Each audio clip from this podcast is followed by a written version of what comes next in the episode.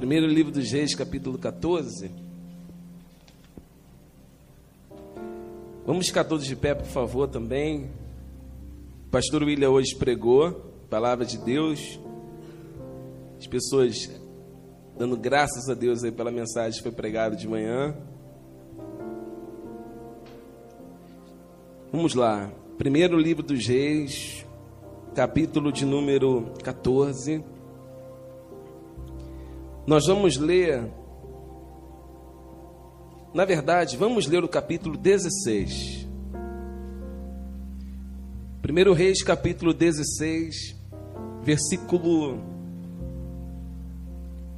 21. Primeiro Reis, capítulo 16, versículo 21, diz assim: Então o povo de Israel se dividiu em dois partidos. Metade do povo seguiu a Tibne, filho de Ginate, para o fazer rei, e a outra metade seguia a Honre. Mas o povo que seguia a Honre prevaleceu contra os que seguia a Tibne, filho de Ginate, e Tibne morreu e passou a reinar Honre. No trigésimo primeiro ano de Asa, rei de Judá, Honre começou a reinar sobre Israel e reinou doze anos. Em Tirza reinou seis anos. De Semer, se você tiver uma caneta, faça um círculo em Semer, por favor. Já, faça um círculo em Semer. De Semer comprou ele o monte de Samaria. Faça um círculo em Semer e coloque assim: nome de pessoa. Semer é uma pessoa. Amém, amados? De Semer comprou ele o monte de Samaria por dois talentos de prata e o fortificou. A cidade que edificou sobre o monte chamou-lhe Samaria, nome oriundo de Semer, dono do monte. Amém, amados? Vamos orar? Senhor, nós queremos bem dizer o teu santo nome. Pedimos ao Senhor a sabedoria para falarmos. Pai, obrigado pelos cultos que nós tivemos hoje. Nós te agradecemos muito, Senhor. A nossa vida está em tuas mãos e o Senhor no controle de tudo. Pai, tem misericórdia de nós, que não conseguimos enxergar os detalhes da Sua palavra, não conseguimos compreender um centímetro da Sua Escritura. Por mais que venhamos ler, se o Teu Espírito não falar conosco, e se o Senhor não nos orientar, não vamos ter entendimento, Senhor. Então tenha misericórdia de nós, porque nós somos dependentes da Sua visão, do seu entendimento, da compreensão que somente o Senhor pode dar ao homem. Pai, em nome de Jesus, que a tua igreja seja edificada nesta noite, como foi edificada pela manhã. Que sejamos uns, que sejamos um, como uma família no Senhor, abençoados pelo único e poderoso Deus. Pedimos a Ti por esta mensagem, Pai, por tudo que nós vamos falar, para que o Teu nome seja glorificado do santo e poderoso nome de Jesus. Amém. Amém, igreja? Pode sentar.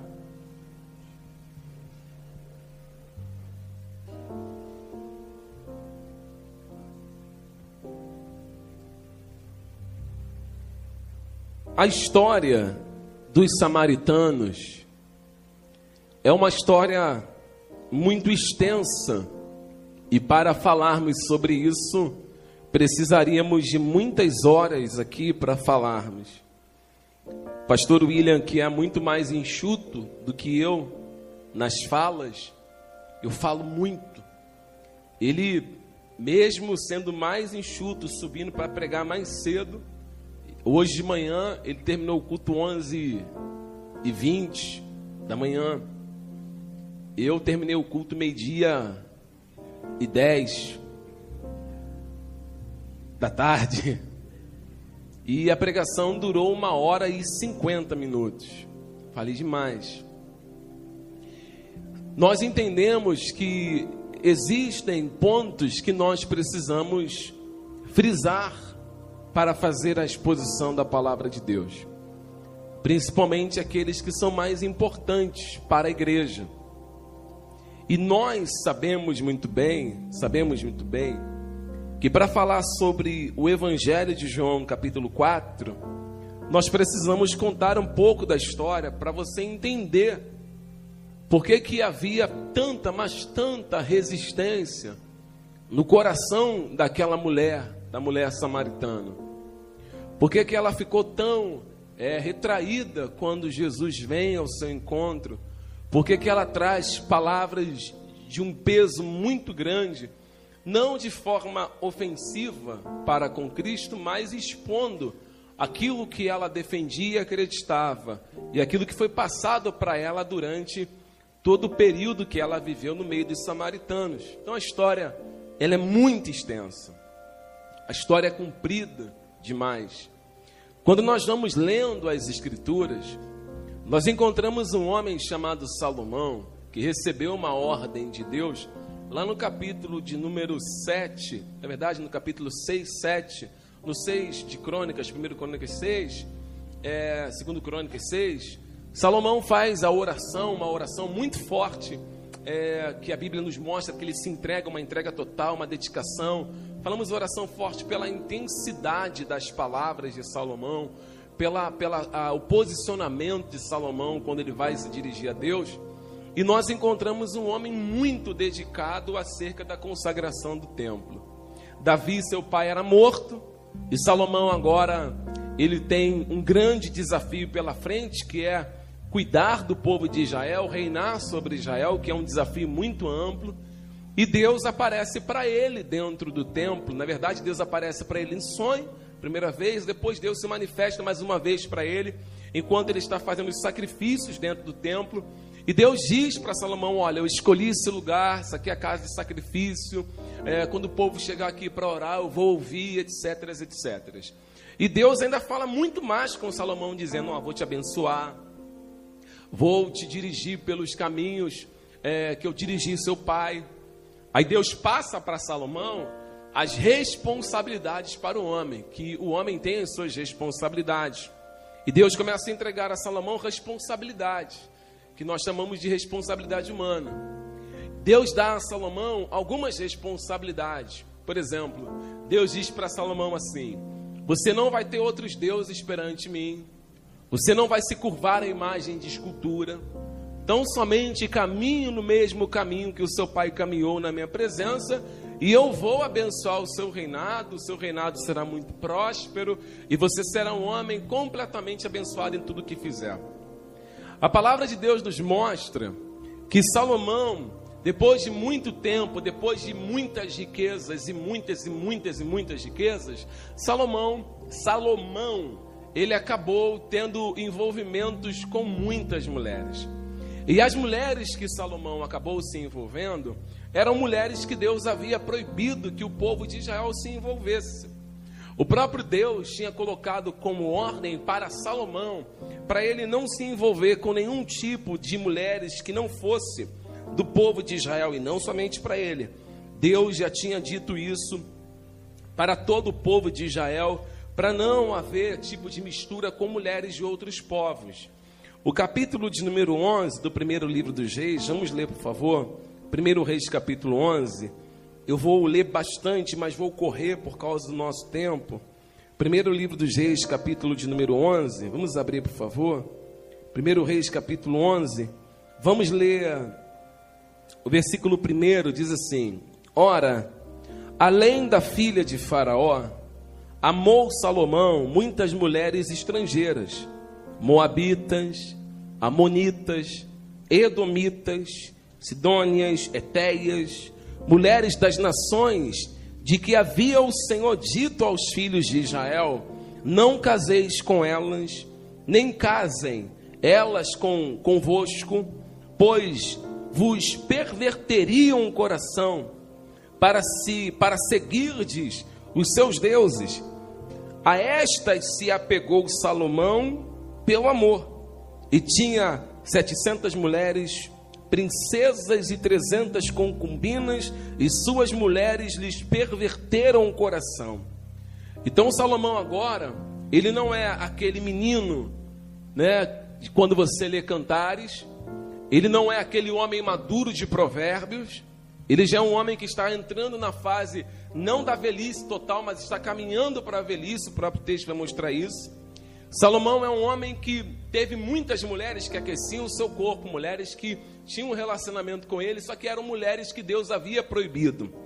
Por causa dessa ação, Salomão, desobedecendo uma ordem divina, e veja, responsabilidade que Deus deu a Salomão que ele não cumpre. E ele não agindo perante as suas responsabilidades, a ira de Deus se acendeu contra ele. Eu quero que você entenda, eu vou falar isso aqui só para questão de entendimento. Deus nunca perde o controle de uma situação, ele é soberano. A soberania de Deus é, as pessoas confundem responsabilidade do homem com soberania de Deus. A soberania de Deus, ela também está na responsabilidade do homem. Só que Deus dá responsabilidade ao homem, responsabilidades ao homem, para que ninguém possa ficar inexcusável. O homem, ele recebeu da parte de Deus responsabilidade. Dá um exemplo aqui lá no Éden. Quando Deus colocou Adão no jardim do Éden, o pecado não está no jardim.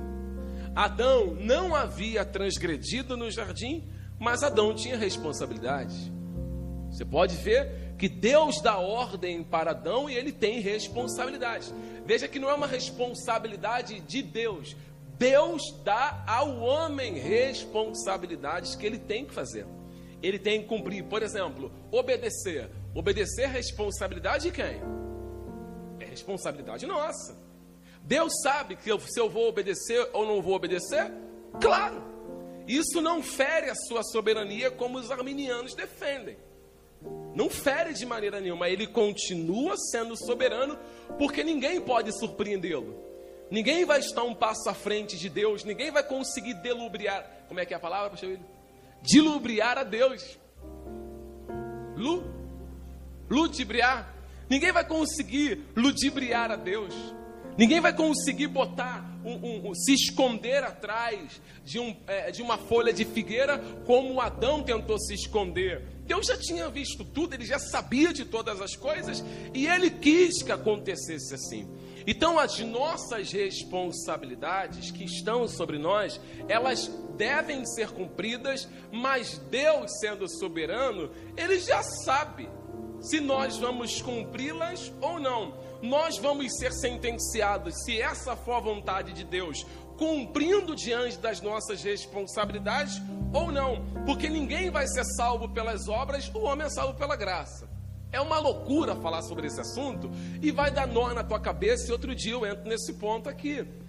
Mas você vai vendo que Salomão ele tem uma responsabilidade que ele não cumpre.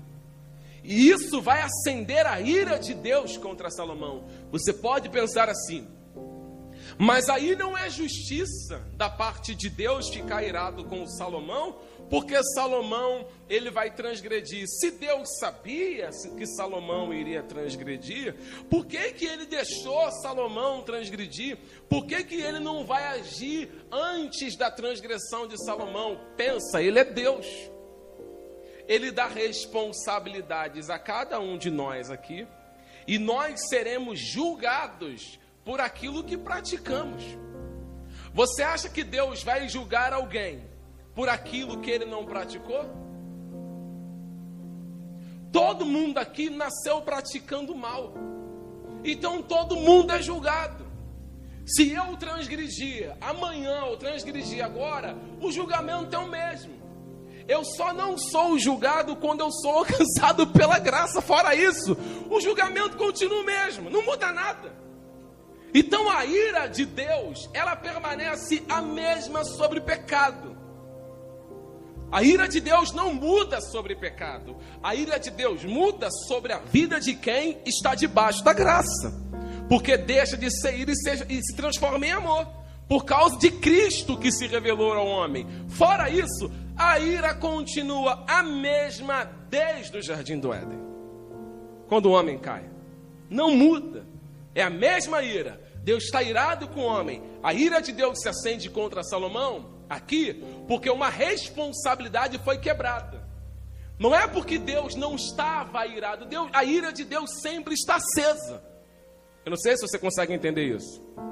A ira de Deus nunca se apaga. A ira de Deus nunca vai se apagar.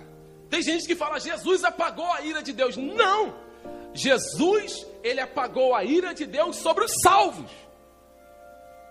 Sobre os não salvos, a ira de Deus continua acesa.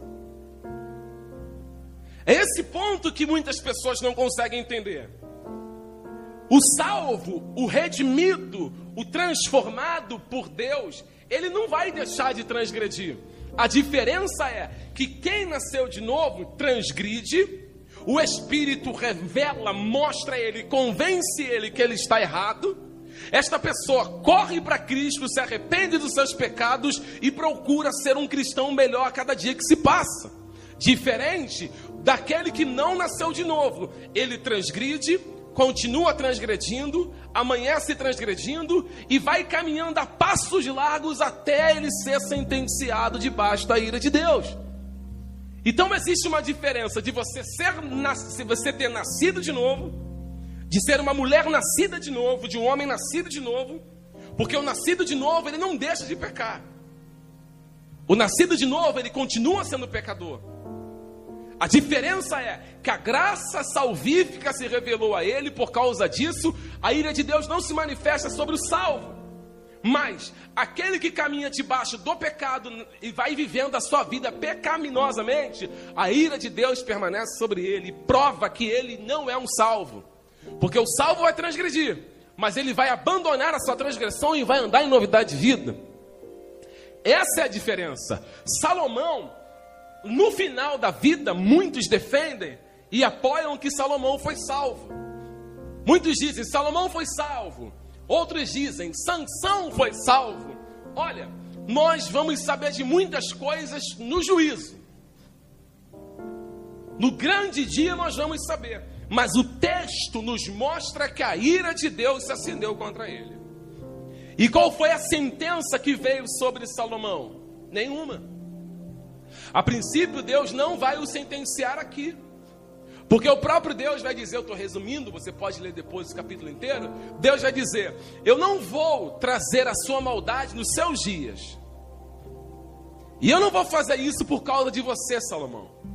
Eu, vou, eu não vou fazer isso porque eu tenho uma palavra liberada sobre a vida do teu pai, eu tenho uma aliança com teu pai, eu liberei uma palavra sobre a vida do teu pai, e por causa do teu pai eu não vou cumprir em seus dias a minha ira.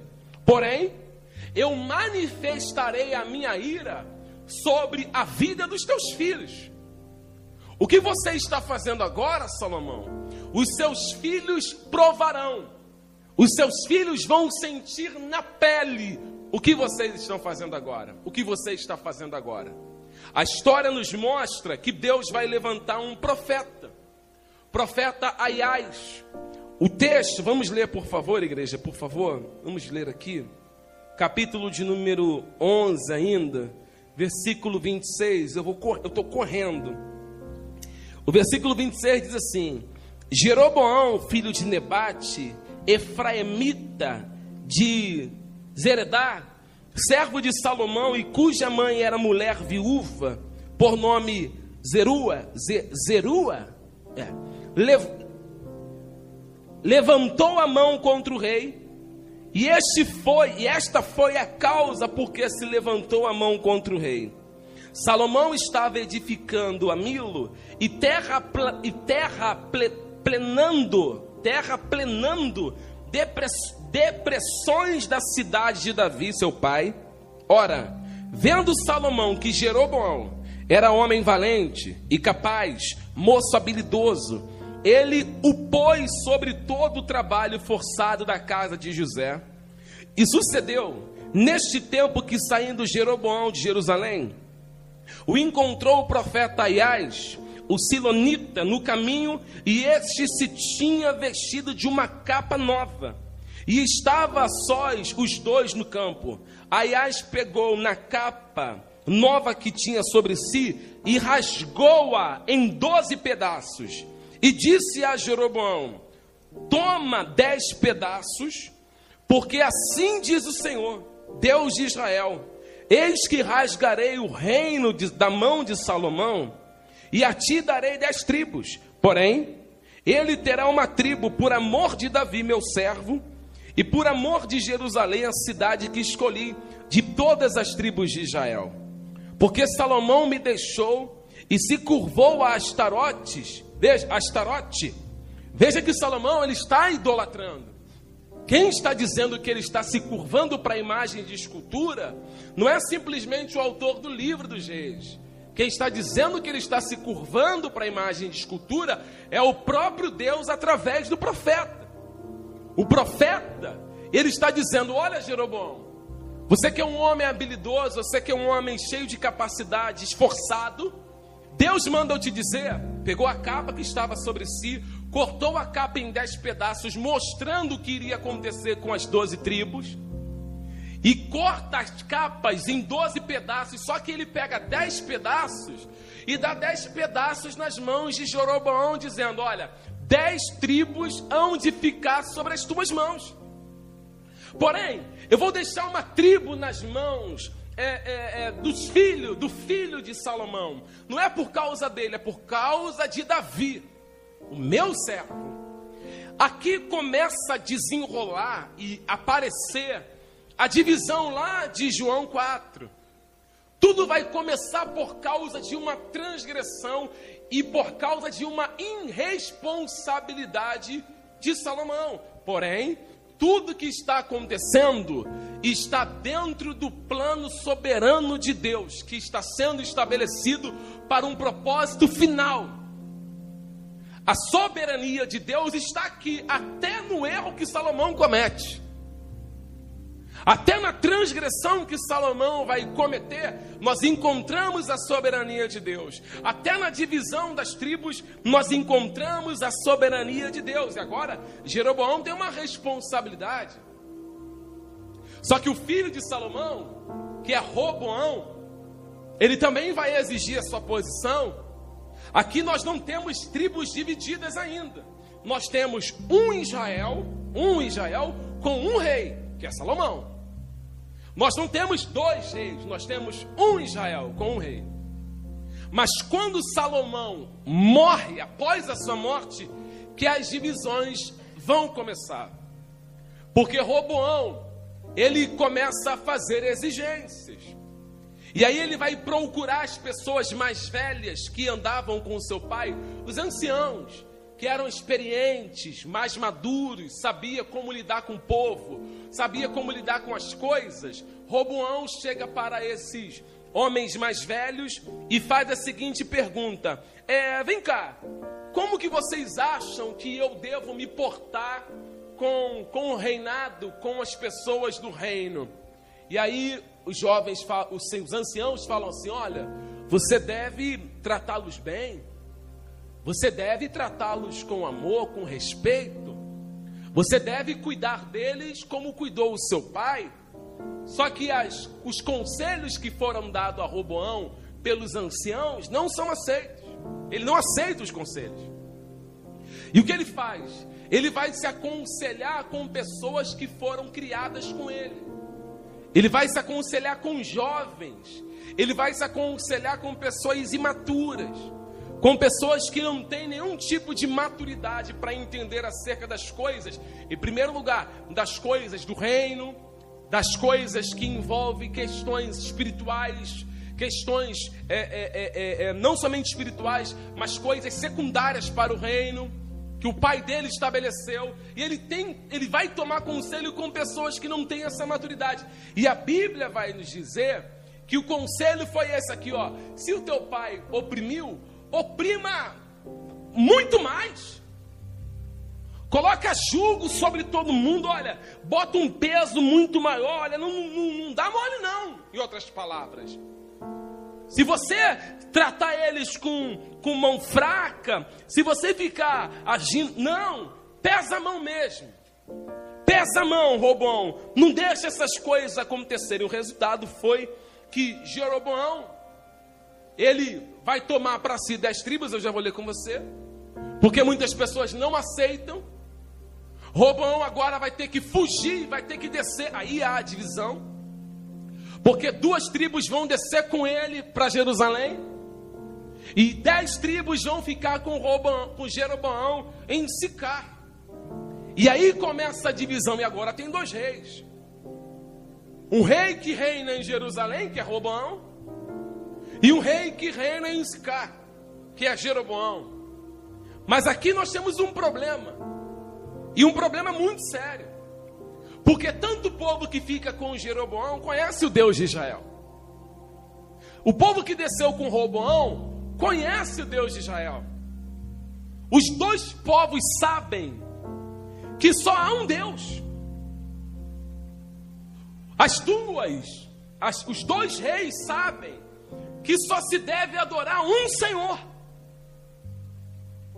E os dois sabem também que só existe um lugar que se deve prestar culto. O templo está em Jerusalém, onde está Robão, Robão. Aqui onde está Jeroboão não tem templo. Como que o povo que ficou com ele vai adorar a Deus? Para adorar a Deus, para apresentar os sacrifícios, vai ter que descer para Jerusalém. Para prestar culto a Deus, vai ter que descer para Jerusalém. Mas se descer para Jerusalém, será que o povo volta? O que, que nós vamos fazer para o povo não voltar? Essa era a mentalidade de Jeroboão. Peraí, se nós permitirmos essas coisas, vamos ler por favor, capítulo de número é, 12, versículo 21. Aqui já acontece a divisão, estou resumindo por causa do tempo. Versículo 21. Vindo, pois, Roboão a Jerusalém, reuniu toda a casa de Judá e a tribo de Benjamim, 180 mil escolhidos destros para a guerra para pelejar contra a casa de Israel, a fim de restituir o reino a Roboão, filho de Salomão. Porém veio a palavra de Deus a Semaías, homem de Deus, dizendo: Fala a Roboão, filho de Salomão, rei de Judá, e a toda a casa de Judá, e a Benjamim, e ao resto do povo, dizendo: Assim diz o Senhor: Não subireis, nem pelejareis contra vossos irmãos, os filhos de Israel, cada um volte para sua casa, porque eu é que fiz isso. Olha o que Deus fala para Robão, Robão. Você quer descer para para ficar para brigar com seus irmãos? Você quer descer para lá para matar os seus próprios irmãos? Deus está dizendo: quem fez isso fui eu. Você vê que a soberania de Deus está aqui. Deus falando: eu fiz isso. Não é obra do acaso. Não é coisa que aconteceu porque tinha que acontecer, não. Eu fiz isso. Eu estabeleci isso. Deus manda Roboão ficar no canto dele lá em Jerusalém. Fica aí no seu canto. Permanece aí no seu canto. Lembre-se, preste atenção. As palavras do profeta Aias para Jeroboão foi uma. Olha as palavras do, do profeta para Jeroboão. Se você obedecer, eu vou te abençoar, Jeroboão. Você vai ser abençoado em tudo que você fizer. Deus prometeu abençoar até Jeroboão. Se ele andasse no caminho estabelecido, mais uma vez, responsabilidade. Nós vamos ver Roboão aqui. Deus dá a ele uma ordem para ele não sair de Jerusalém. Responsabilidade. Fica aí, obedeça. Jeroboão, a mesma coisa. Anda no caminho. O profeta fala para ele andar no caminho. O profeta diz para ele andar. Para ele obedecer. Os dois recebem duas, os dois recebem responsabilidades. Deus entrega responsabilidade para os dois. E você vai vendo que para os dois, principalmente para Jeroboão, existem promessas feitas da parte de Deus para ele mediante as responsabilidades. Se você ler o capítulo de número 11, você vai encontrar aqui Deus falando: Eu vou entregar o reino nas suas mãos. Vamos ler aqui, só para questão de, de entendimento. Questão de entendimento, capítulo 11. versículo de número. Ah, 34. Versículo 34. Porém, não tomarei da sua mão o reino todo, pelo contrário, é, faloei, príncipe, todos os dias da sua vida por amor de Davi, meu servo, a quem elegi, porque guardou os meus mandamentos e os meus estatutos, mas da mão do seu filho tomarei o reino, a saber, as dez tribos, e esta darei, e a seu filho darei uma tribo, porque para que Davi, meu servo, tenha sempre uma lâmpada diante de mim em Jerusalém, a cidade que escolhi para pôr ali o meu nome. Tomar-te-ei, reinarás sobre tudo o que desejar a tua alma, e serás rei sobre Israel. Deus está falando para Jeroboão: Jeroboão, você vai ser rei sobre tudo o que desejar a tua alma, cara. Deus está dizendo para ele: Eu vou colocar você lá, e você entende você vai começar a entender o que a Bíblia diz sobre quem estabelece reis e quem remove reis é Deus. Quem os coloca e quem os tira é Deus, porque Ele é soberano. Veja que Ele está dizendo: Olha, caminha aqui. Alguém está me ouvindo? Anda aqui. É só isso que eu estou dizendo para você. Anda aqui. Obedeça, é uma responsabilidade. Caminha nessa vertente aqui. É só isso.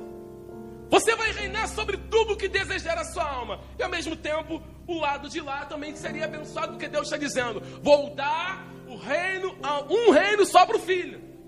Por causa do meu servo Davi. Veja que Deus está entregando responsabilidade para os dois. Existem duas aqui responsabilidades. E quando nós voltamos para o texto, nós encontramos Roboão querendo descer para brigar e Deus não decide, Deus diz que não vai para descer, dizendo que foi ele que fez aquilo, que foi ele que executou aquilo, que foi a vontade dele estabelecida ali. Mas aí a história, vamos continuar lendo, por favor, mostra que Jeroboão vai ter um problema. O povo tem que descer para Jerusalém. Faz o que, pastor? Hã? Faz o que para o povo não ir para Jerusalém? Porque o povo está assim, ó. O lugar de adorar é lá. O lugar de bendizer é lá. Todo mundo sabe, todo o Israel de Deus sabe que o lugar correto é lá. Mas tem um rei aqui, Jeroboão, que não vai deixar. E como faz para não deixar? O que vai executar para esse povo não ir? Porque o texto vai nos mostrar que ele está preocupado. Vamos ler.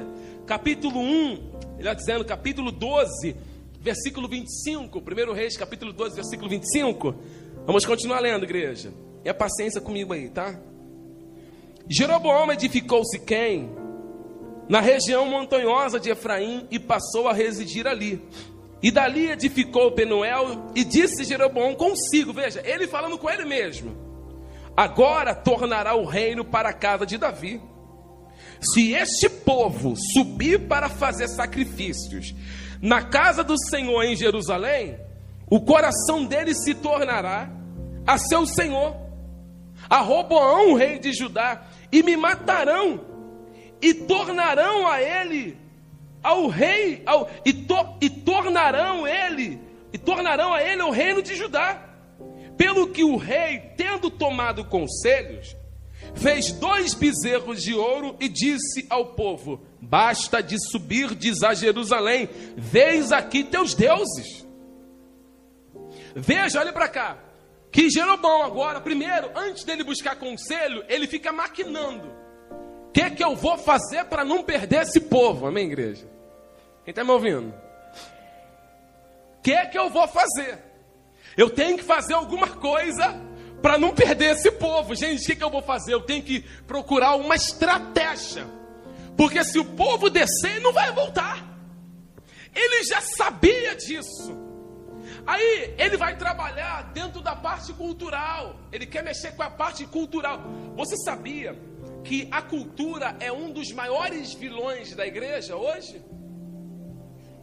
Vou te dar um exemplo. Um exemplo. Todos nós que estamos aqui tivemos uma fase de escola que, naquela fase de festa julina de escola, eu, eu particularmente gostava muito. Quem é que não gostava de comer na escola aquela cocada, dançar, né? Grudadinho. Eu dancei caipira. Alguém dançou? É? Dancei muito. Dançou, Eduardo? Caipira? Dancei muito, dancei muito. Era magrelo, canela fina, russa. Né?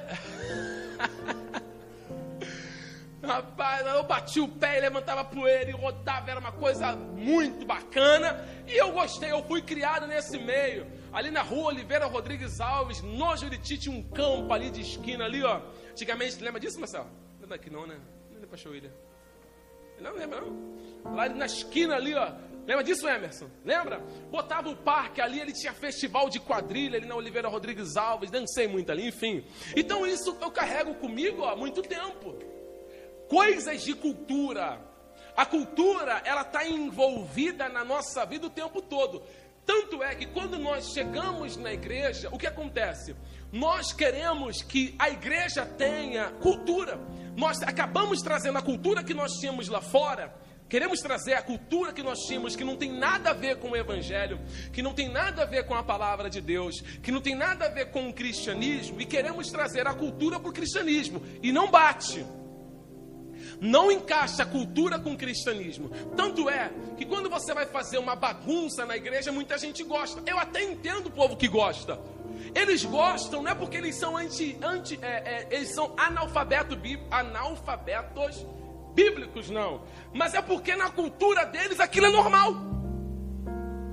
E apesar de ser aos olhos dele uma coisa normal e não ter ninguém para dizer para eles que aquilo é anormal e não tem nada a ver com a Bíblia, eles vão passar o resto da vida numa cultura mundana misturada com a Bíblia, achando que aquilo é uma coisa que se pode fazer na igreja.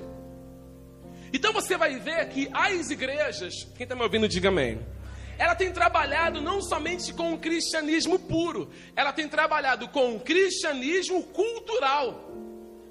Ela está pegando a cultura e está misturando com o cristianismo. Então você vai ver quadrilha, você vai ver festa, você vai ver. Eu vi, ninguém me falou, não posso falar o nome da igreja, senão me processo vai para o YouTube, né? Mas eu vi, ninguém me falou. Quatro máquinas, sabe aquelas máquinas de pegar ursinho, sabe? Dentro da igreja.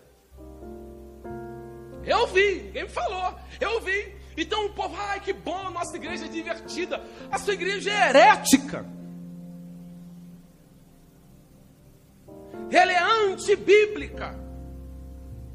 E o seu pastor está provocando a ira de Deus sobre ele. Como Salomão fez. Porque eu, como pastor, eu tenho responsabilidades. Como o pastor William tem responsabilidades que Deus me cobrará em cima disso também. Qual é a responsabilidade do pastor? Não sair da Bíblia. Pregar o que é bíblico, apacentar o rebanho com ciência, amor e sabedoria. São responsabilidades que Deus deu ao homem para serem executadas. Quando nós vamos lendo a história aqui, para chegar no capítulo 4, deixa eu ver a hora. Quando nós vemos o capítulo, o capítulo de número 3, 12 aqui, um homem desesperado que vai trabalhar com uma estratégia para prender o povo. O que, que ele faz? Já que eu não quero que o povo vá lá, vamos manter eles presos aqui de uma forma cultural e vamos dizer que não tem nada a ver. Aí o povo chega aqui, eles não encontram aquilo que tinha lá, eles acham que aqui que é estranho, que lá que é legal. Está conseguindo entender a dificuldade que é pregar só o Evangelho? Porque 70%, 70 não, 80% das igrejas estão trabalhando com cristianismo cultural. E quando ela chega numa igreja que só tem Bíblia, Bíblia, Bíblia de manhã, Bíblia de tarde, Bíblia de noite, Bíblia de madrugada. Ela fala: essa igreja não é para mim, porque eu não consigo me habituar com isso. É porque na corrente sanguínea dela corre cultura, não o evangelho. E muita gente fica com medo a mão. como já acontece. Não vai naquela igreja lá, porque se você for naquela igreja lá, você vai ficar maluco. Os pastores daquela igreja lá, eles não prestam. Eles ensinam vocês coisas que não tem nada a ver. O que é que não tem nada a ver? O evangelho? Jeroboão está com medo de perder as pessoas. As pessoas não podem vir num culto aqui porque elas são ameaçadas a ficarem no banco, a perderem carro em suas igrejas. Sabia disso?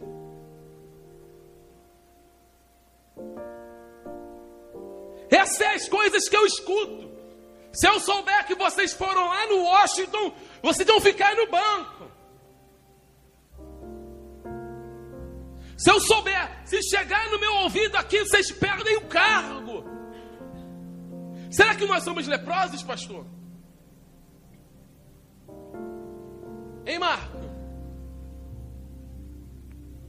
Então eu digo para você: a mesma divisão que aconteceu com Roboão e Jeroboão vai acontecer e já está acontecendo nos nossos dias.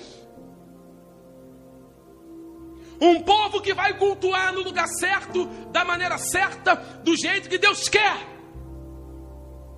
E um outro povo que vai cultuar do seu jeito, da maneira que acha certa e do jeito que eles querem adorar. Porque Jeroboão vai fazer isso. Leia o texto. Já estou indo lá para o capítulo 4 já já.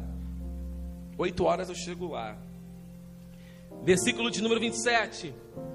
Versículo 28. Pelo que o rei, tendo tomado conselho, fez dois bezerros de ouro e disse ao povo: Basta de subir, diz a Jerusalém: Vens aqui teus deuses, ó Israel, que te fizeste subir da terra do Egito.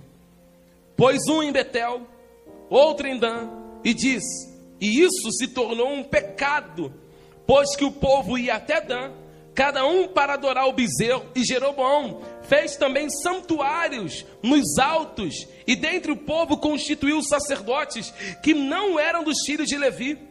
Fez uma festa no oitavo mês, no dia décimo quinto do mês, igual a festa que se fazia onde? É só igual. E sacrificou no altar.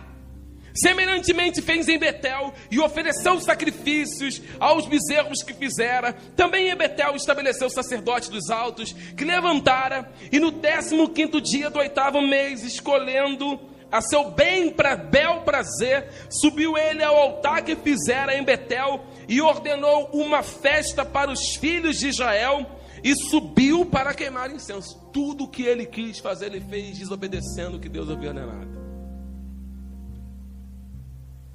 A responsabilidade, ó. Nem aí. Ele fez aquilo que ele disse: Eu quero fazer e vou fazer. Vou executar. O texto diz que o filho dele ficou doente. Porque a ira de Deus se acendeu contra ele. Ele chamou a esposa, olha para cá rapidinho. Quem está me ouvindo de bom grado ainda, diga amém chamou a esposa e disse assim para a esposa: Vai lá no profeta Aias e pergunta a ele o que, que vai acontecer com meu filho, com o nosso filho. Mas quando você for, passa uma maquiagem, bota um véu na cara, porque o profeta já está velho. Mas o Espírito de Deus não envelhece. Amém, igreja? O profeta está velho. O olho dele está escuro já. Aí vai a mulher de Jeroboão na ponta do pé, assim, ó. Só que antes dela aí, Deus já falou com o profeta: a mulher do Jeroboão vai vir aí. Ela vai vir aí cheia de historinha, cheia de ladainha. A mulher do Jeroboão, cuidado, profeta velho, ela vai vir. Aí ela veio. Vamos ler o capítulo 14. Estou correndo. Capítulo 14, versículo 1. Naquele tempo adoeceu Abias, filho de Jeroboão, e disse este a sua mulher: Dispõe-te agora e disfarça-te para que te não conheça que és mulher de Jeroboão, vai a Siló, eis que lá está o profeta Iás, o qual a meu respeito disse que eu seria rei sobre este povo. Leva contigo dez pães, bolos, uma botija de mel, e vai ter com ele, e ele te dirá o que há de suceder a este menino. A mulher de Jeroboão assim o fez, levantou-se e foi a Siló, e entrou na casa de Aiás. Aiás já não podia ver, porque os seus olhos já se tinham escurecidos, por causa da sua velhice. Porém, o Senhor disse a Aiás: Eis que a mulher de Jeroboão vem consultar-te sobre o seu filho que está doente assim e assim falarás, porque ao entrar fingirá ser. Deus falou ao profeta, ela vai vir cheia de fingimentos. Eu estou te avisando que é ela, verso 6. Ouvindo Aiás o ruído dos seus pés, quando ela entrava pela porta, disse: Entra mulher de Jeroboão, deu nem tempo. Deu nem tempo. Ela botou a mão na maçaneta da porta. O profeta de dentro, entra mulher de Jeroboão, sua falsa. Eu já sei que é tu. Sei, porque Deus já falou comigo. Ela veio. Versículo 6. Entra a mulher de Jeroboão, por que fingis assim? Pois estou encarregado de te dizer duras novas. Eu tenho uma palavra para você. A palavra já estava na ponta da boca do profeta, da língua. Se quer saber sobre o menino, vai morrer. Essa é a palavra. E outra coisa, teu marido vai perder o trono. Outra coisa, os cachorros vão comer a carne de todos os descendentes do seu marido. Outra coisa, não vai sobrar um descendente do seu marido. O Senhor vai devastar todo mundo do sexo masculino que estiver em linhagem com o seu marido. Está ouvindo, mulher de Jeroboão? Essas são as duras palavras que Deus tinha para entregar para ela. Filho vai morrer, marido vai morrer, os descendentes vão morrer, vai morrer todo mundo. Porque Deus agora está mais uma vez mostrando para o homem: quem estabelece sou eu. E quem remove sou eu. Eu executo os meus juízos da maneira que me apraz. Ninguém pode dizer assim: eu não vou fazer a vontade de Deus. Não faça. Deus vai lá e te remove. Porque a vontade dele vai ser feita querendo você ou não. Ele é Deus. Alguém consegue entender isso? Não dá para discutir. Tudo isso que está acontecendo está debaixo da soberania de Deus. Para eu chegar em João 4. Estou chegando lá. Tudo isso. Até que se levantou um homem, eu estou resumindo, um rei, honre, já li com você no capítulo 14, que vai lá, compra, morreu todo mundo, né? Foi todo mundo devastado. Aí esse rei vem, se levanta, né? Vem o reinado de Asa, estou resumindo. Aí Honre vai e compra de Semer as partes que outrora pertenciam a Jeroboão. Foi tomada a terra, todo mundo morreu.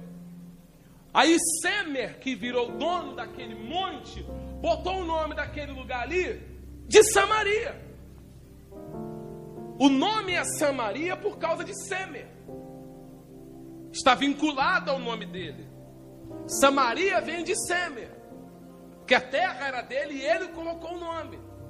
Só que o tempo passa, igreja. Estou resumindo para você. Os assírios, eles vão tomar conta de tudo. Eles vão varrer ponta a ponta. Os assírios, uma nação poderosa eles vão varrer ponta a ponta. Ele pega o reino do norte ali, ó. Eles varrem ponta a ponta. Eles vêm batendo todo mundo, todo mundo vem batendo, vem batendo, vem batendo, vem batendo. E não só o reino do norte. Eles vão tomando outras nações, outros povos, outros reinos. E vai trazendo um monte de estrangeiro. O capítulo 17 do segundo livro dos reis, abra por favor. Mostra a bagunça que vai acontecer aqui. Segundo Reis, capítulo 17. Olha isso aqui que interessante. Segundo Reis 17. Assim que você encontrar, diga amém. Segundo Reis, capítulo 17, versículo 24. O rei da Síria trouxe gente. Conta comigo, tá? Quando for passando os nomes aqui, você vai contando, tá bom? O rei da Síria trouxe gente de Babilônia, de Cuta, de Ava, de Ramate e de Serfavaim, e fez habitar nas cidades de Samaria, em lugar dos filhos de Israel, e tomaram posse de Samaria e habitaram essas cidades. Então o rei da Síria, olha para cá. O que, que o rei assírio fez? Como ele foi tomando posse de muitos territórios, ele pegava os, os, povos, os mestiços, aquela mistura, gente de Babilônia, gente de Cuta, gente de Ava, gente de Sefarvaim, e colocou para habitar dentro de Samaria, que era povo de Israel. Só que os homens, quando chegaram em Samaria, se relacionaram com as mulheres que lá estavam. E começou a nascer um povo mestiço. Uma mistura, por quê? Não há mais na corrente sanguínea desses que vão agora nascendo sangue puro. E agora começa a mistura, e aí vem o povo em si, a crescente de um povo samaritano, literalmente falando. Não é samaritano porque eles vêm de um país samaritano. Acorda, não tem um país, oh, país samaritano, não é um país samaritano. Eles são judeus mestiços. É uma mistura, uma mistura muito grande. E esse povo aqui, hoje, os samaritanos, eles têm uma cultura. Porque Jeroboão, ele levantou lá em Sicá um templo. Eles aprenderam a cultura deles, que fora passada para eles. Era que o lugar de que se cultuar agora é ali em Sicá. Que o lugar de se adorar a Deus é ali. E isso foi entrando na cultura, foi passando, foi passando, foi passando, foi passando, foi passando. E as gerações que vieram depois culturalmente se habituaram e acreditaram que o lugar que era para se adorar a Deus era ali e não mais em Jerusalém, como os judeus defendiam. É nesse quadro, nessa mistura, nessa bagunça toda, que Jesus vai ter o um encontro com a mulher samaritana. Os judeus, eles tinham tanta repulsa dos samaritanos, esse povo misturado, que eles, porque os judeus eram, eram é, exclusivistas, eles se achavam melhores de todos, que Deus era só deles, que o Senhor era só deles, eram exclusivistas. Os samaritanos, os judeus, eles olhavam para os samaritanos com tanta repulsa que eles codificaram uma lei. O sinédrio codificou uma lei e essa lei você encontra em livros, em comentários bíblicos, você encontra na própria história. Joséfo fala sobre isso. Eles codificaram uma lei, olha a lei deles. Dentro da lei codificada, eles falam assim: que o, o, a mulher samaritana ela é tão impura, mas tão impura, que ela menstrua desde o dia que ela nasce, deixando assim toda mulher samaritana impura desde o seu nascimento. Então, um homem judeu, ele não podia nem sequer falar com uma mulher samaritana. Quanto mais uma mulher samaritana que dentro da cultura dos judeus, ela estava com um ciclo menstrual. É aí que Jesus entra para quebrar protocolos.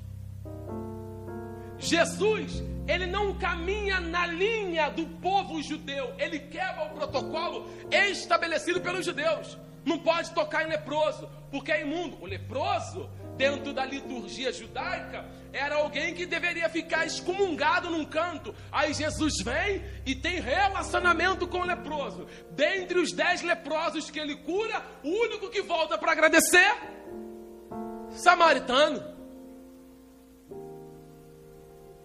Você vai lendo a história, você vai ver que Jesus entrou numa aldeia de samaritanos. Você vai lendo toda a história bíblica, aí eu abro um parênteses aqui. Você vai ver que Jesus vai dar ordem para os seus discípulos. Mateus capítulo 10, versículo 5. Jesus chama os seus discípulos e diz assim: Vão pregar o evangelho. Não parem em territórios gentios e nem passe pelos caminhos, pelo caminho dos samaritanos. Olha o que Jesus fala para os discípulos, que não é para passar pelo meio dos samaritanos. Como é que ele agora vai explicar para os discípulos que ele está conversando com uma mulher samaritana se ele disse que não era para passar pelo meio dos samaritanos? O capítulo 4 de João é lindo. Sabe o que é lindo? Lindo. Mostra aqui dois tipos de igreja. Diga assim: a igreja trata, que precisa ser tratada e a igreja que precisa ser resgatada. A que tem que ser resgatada é a mulher samaritana. E a que tem que ser tratada saiu para comprar comida.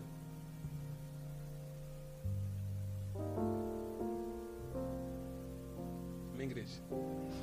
Perguntinha para você. Você é que tem que ser resgatada ou é que tem que ser tratada?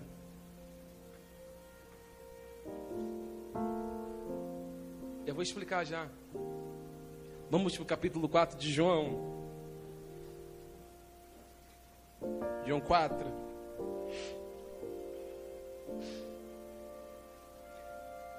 João capítulo 4 versículo de número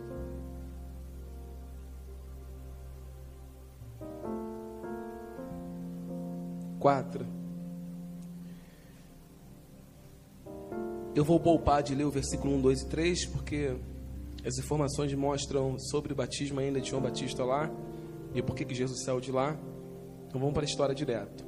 E era-lhe necessário atravessar a província de Samaria e chegou, pois, a uma cidade samaritana chamada Sicá, perto das terras que Jacó dera a seu filho José, e estava ali a fonte de Jacó. E cansado da viagem, assentara-se Jesus junto à fonte por volta da hora. Que horas é a hora sexta? Meio-dia. Diga comigo, meio-dia. Alguém aqui no nosso meio gosta de fazer compra meio-dia? Hã?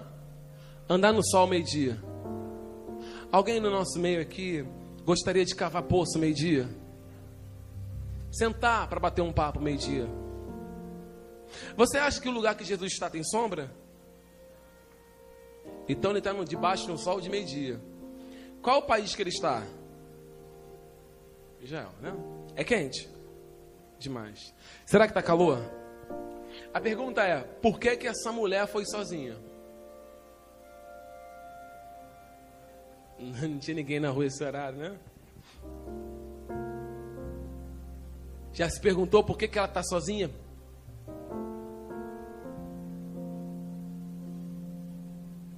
Fala, gente, fala que está sendo gravado.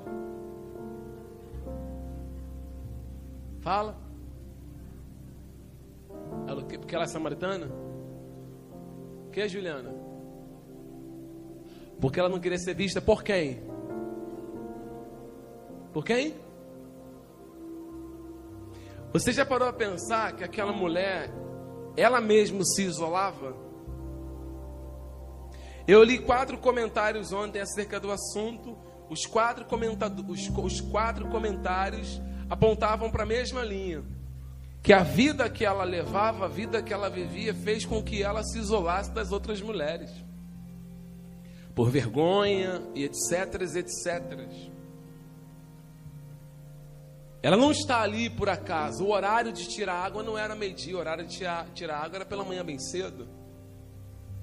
Ou quando o sol já se estivesse se pondo. Ela vai só.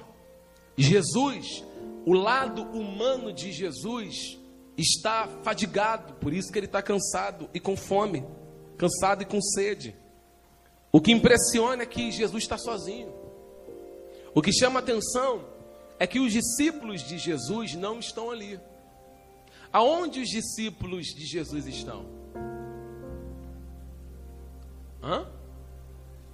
Foram comprar comida aonde?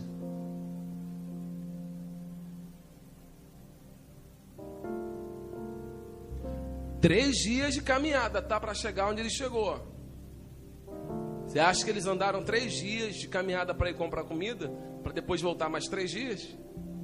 Eles foram comprar comida de quem? Mas eles não comem comida de samaritano. Como é que faz?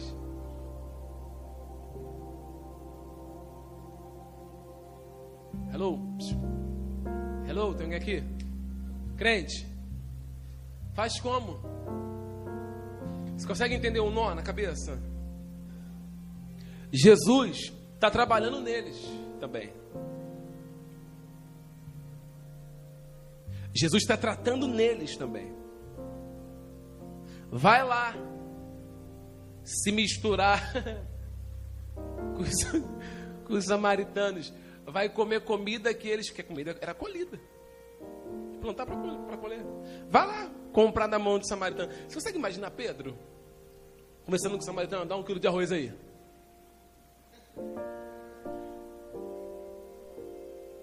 E um samaritano dando para Pedro? Você consegue entender o que, que Jesus está fazendo dentro? Os discípulos não entenderiam Jesus conversando com uma mulher que tinha cinco maridos. Os discípulos tinham preconceitos. Como muitos de nós temos. Nós somos uma igreja, às vezes, preconceituosa. E Jesus tem que tratar isso na gente. Alguém está me ouvindo? Ou não? Consegue imaginar? É, você, consegue, você consegue ver é, Jesus numa esquina conversando com uma prostituta?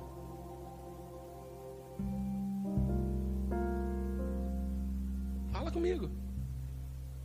Sim ou não? O que, que passaria na tua cabeça? Hã? Fala, crente. O que, que passaria na tua cabeça? É Jesus, é Jesus. Quem está lá é Jesus, falando com a prostituta.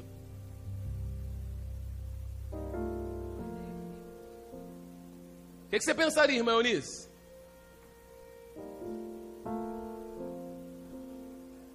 Hã? Salvá-la. Você conseguiria. O que, que você pensaria se visse o pastor Washington conversando com a prostituta na esquina? E vocês? Só que Jesus não está na esquina, ele está na beira de um poço. Água fresquinha. Imagina o pastor William sentado na, na, na beirada da praia de Copacabana, tomando a brisinha, uma prostituta do lado dele. O que você pensa? O que você pensa, Marcela?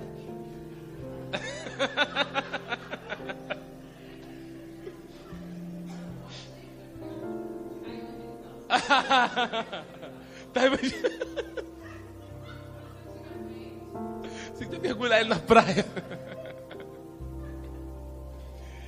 Então, existem muitos preconceitos dentro de nós. Ou não existem?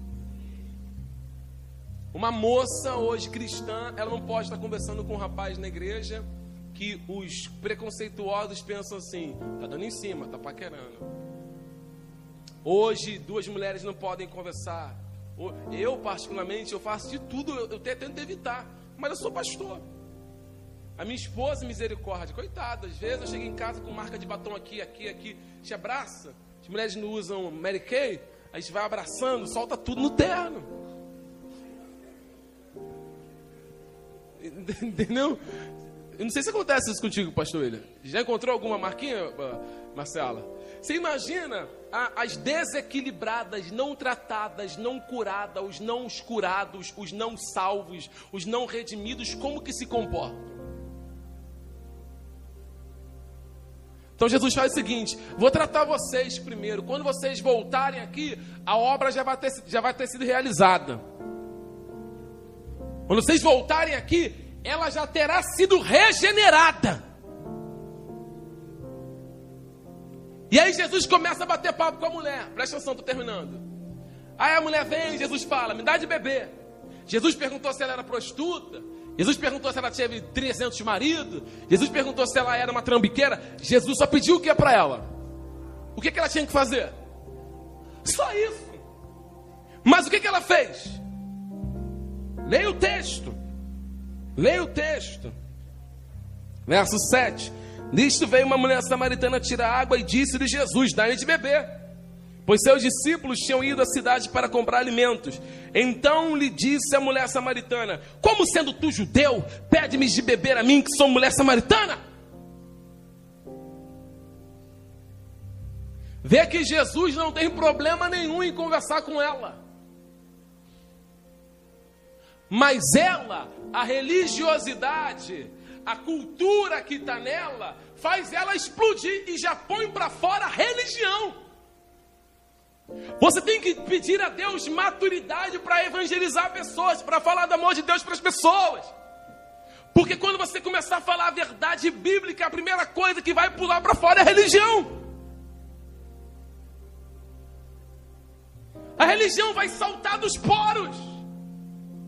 E Jesus fala assim: vamos lá, versículo de número 9. Então lhe disse a mulher samaritana: Como sendo tu judeu, Pede-me de beber a mim, que sou mulher samaritana, porque os judeus não se dão com os samaritanos. E replicou-lhe Jesus: Se conheceras o dom de Deus, e quem é o que te pede, dar-me de beber, tu lhe pedirias, e ele te daria o que, igreja? Uma viva. Alguém sabe onde se encontra água viva? Onde? Só o Espírito de Deus. Essa água aqui está falando de salvação.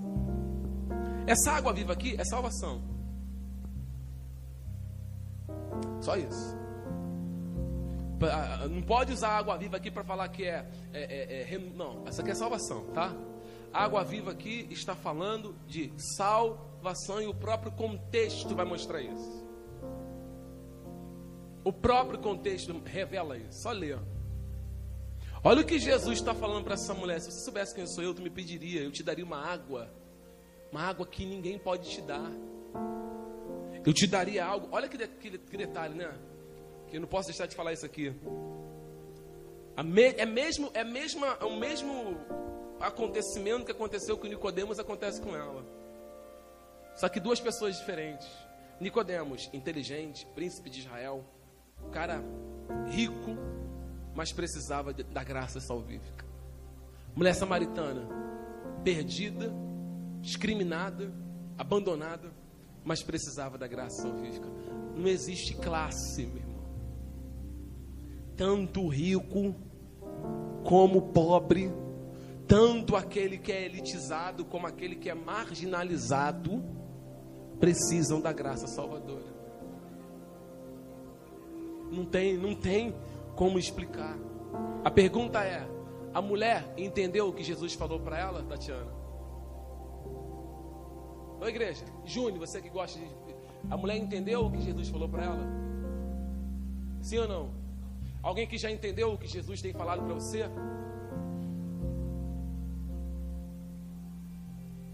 Sim ou não? Já entendeu, Adriano?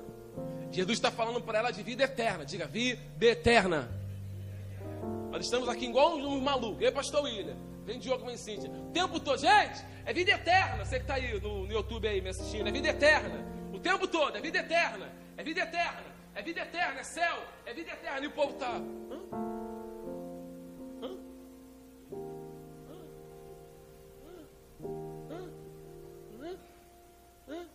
E, e nós, vida eterna, vida eterna, céu.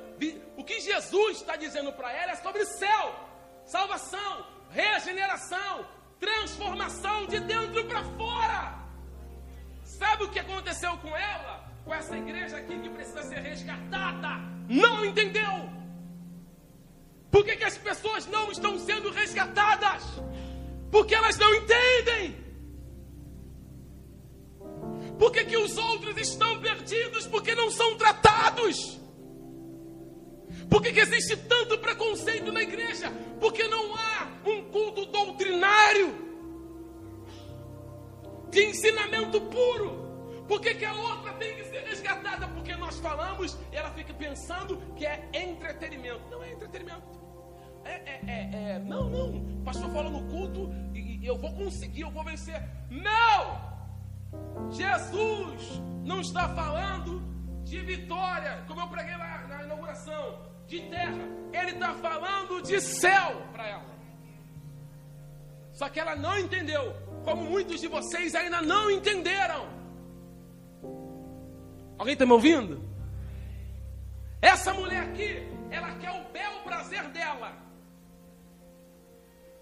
Ela, como Jesus fala em água viva, ela o quê? Jesus cita aqui, gente, é Jeremias capítulo 2. Ele está citando, mostrando para a mulher assim: ó, vocês, o povo de vocês, me abandonaram, os desobedientes, lá atrás, mas eu estou aqui para botar tudo no lugar. Eu sou aquele que uno o que foi dividido. O único que tem o poder de juntar o que está separado é Jesus. Está conseguindo entender? Só Ele. Só Ele vai colocar a igreja no devido lugar. Mais ninguém. E eu vou terminar lendo aqui que já são oito horas. É muito tempo. Versículo de número 11. E respondeu-lhe ela: Senhor, tu não tens com que tirar, e o poço é fundo, onde, pois, tem água viva? És tu, porventura, maior do que Jacó, nosso pai, que nos deu o poço, no qual ele mesmo bebeu? E bem assim seus filhos e seu gado? Afirmou-lhe Jesus: Quem beber desta água tornará a ter sede. Aquele, porém, que beber da água que eu lhe der, nunca mais terá sede. Pelo contrário, a água que eu lhe der será nele uma fonte a jorrar para a vida eterna. E disse-lhe a mulher: Senhor, dai-me desta água, para que eu não mais tenha sede e nem precise vir aqui fazer o quê? Ela está preocupada, sabe com o quê? Ah, um silêncio aqui na igreja. Graças a Deus. Ah, Senhor, se tem, se, eu, se tem um jeito de eu não ter que vir aqui buscar água, eu quero. A ser confortável, poder ficar em casa dormindo até meio-dia. Né? Jesus não está falando de nada de cômodo. Ele não está falando de comodidade, não, igreja. Está conseguindo ouvir? Ele está falando de salvação, nada de comodidade. Mas ela quer comodidade. Olha que Jesus disse: Olha que encontrei um homem que vai me dar tudo que eu preciso. encontrei um homem que vai me dar descanso. encontrei um homem que vai me dar sossego. Tudo que eu preciso, esse homem tem, então me dá. Oh, eu não quero mais voltar aqui, sol de meio-dia na cabeça, Jesus, que livramento. Me dá logo para que eu não tenha que voltar aqui. Aí Jesus viu que ela não entendeu. Quando ele não, quando a pessoa entende sobre as coisas espirituais, aí Jesus vai nas coisas naturais e fala na cara. Aí ele vai na cara, aí, aí, é, é, aí ele fala assim, ó, ah, já que você não conseguiu entender de uma metáfora, eu vou usar aqui na tua língua, vai chamar teu marido. Amém? Aí ele fala na cara. E a mulher, como é que ele sabe? Como é que ele sabe? Como é que ele sabe disso? Aí Jesus fala assim: vai chamar o teu marido. A ela. Eu não tenho marido. Disseste bem. Você teve cinco maridos. Quantos maridos? Maridos, maridos mesmo? Ou maridos, maridos ídolos?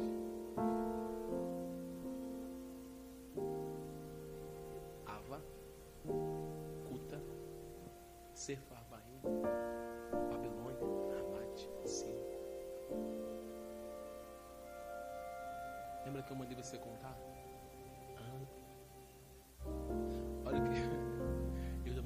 Cabeça com isso aqui, tá? Falei, deixa eu estudar para falar heresia. Você vai Aí até falei com o pastor William. Veja que Jesus coloca no passado: tiveste esses cinco maridos, está no passado. E o que tens agora, esse que tens agora não é teu, esse era o marido físico, que também não era Sabe o que Jesus está falando para ela? Conheço vocês, ó. Desde quando vocês se dividiram. Conheço vocês desde quando vocês eram um. Tá? Ó, conheço a história de vocês. Muito tempo. Foi a mim que vocês abandonaram, a água viva. O único que salva. Vai lá chamar teu marido. Aí a mulher ficou desesperada. Vamos ler o texto aqui para terminar o culto. E disse-lhe a mulher: Senhor, dá-me dessa água, para que eu não mais tenha sede, nem precise vir aqui buscá-la. Versículo 16. E disse-lhe Jesus: Vai chamar teu marido e vem cá. Ao que lhe respondeu a mulher: Não tenho marido. Replicou-lhe Jesus: Bem disseste, não tenho marido, porque cinco maridos já tiveste. E esse que agora tens não é teu marido. Isto disseste com verdade. Jesus está falando para ela assim, ó, presta atenção, encerra aqui. O que você precisa, só eu posso dar. Aí os olhos da mulher se abrem. Porque até os samaritanos esperavam o Messias. Porque a própria mulher vai dizer, quando o Messias vier, quem falou para ela sobre o Messias? Onde é que essa mulher leu sobre o Messias? Se os samaritanos só acreditavam no Pentateuco? Se os samaritanos não acreditavam nos canônicos? Só no Pentateuco? Como? Quem? Onde eles viram o Messias? Jesus está em todo o Antigo Testamento. Você vai encontrar uma tipologia de Cristo. Até os samaritanos. Aí Jesus aparece e ela fala: quando ele chegar, Jesus diz: Sou eu que falo contigo. Às vezes há uma necessidade de a, a gente rasgar o verbo com você para ver se você entende. Nós procuramos palavras mais apresentáveis, né? Não mais agora que a gente está é, lá, somos youtuber, não é isso, João? A gente, né? a gente procura palavras mais, mas tem horas que não dá. Que parece que a igreja está no fantástico mundo do Bob, viajando. Tem gente que parece que nem, nem cristão é. Tem gente que frequenta mais o shopping do que vem à igreja. Pega a frequência da pessoa, 30 dias no mês. Ela então bota lá, 20 dias no shopping, 2 dias no culto. Cinco dias lendo a Bíblia, 25 dias lendo é, é, jornal e, e, e, e mensagens no Facebook. Ele está falando de salvação com a igreja, que tem que ser resgatada, tratada. Só tem uma coisa que faz isso, verdade, tá? Nós vamos usar metáforas, se você não entender, vai ser verbo rasgado. Está me ouvindo? E nós não temos medo de falar, não, hein? Tanto eu como o pastor William, quem estiver pregando aqui tem que falar, tem que falar. Sem medo. Ai, me ofendeu. Você ofende a Deus o tempo todo com o seu pecado.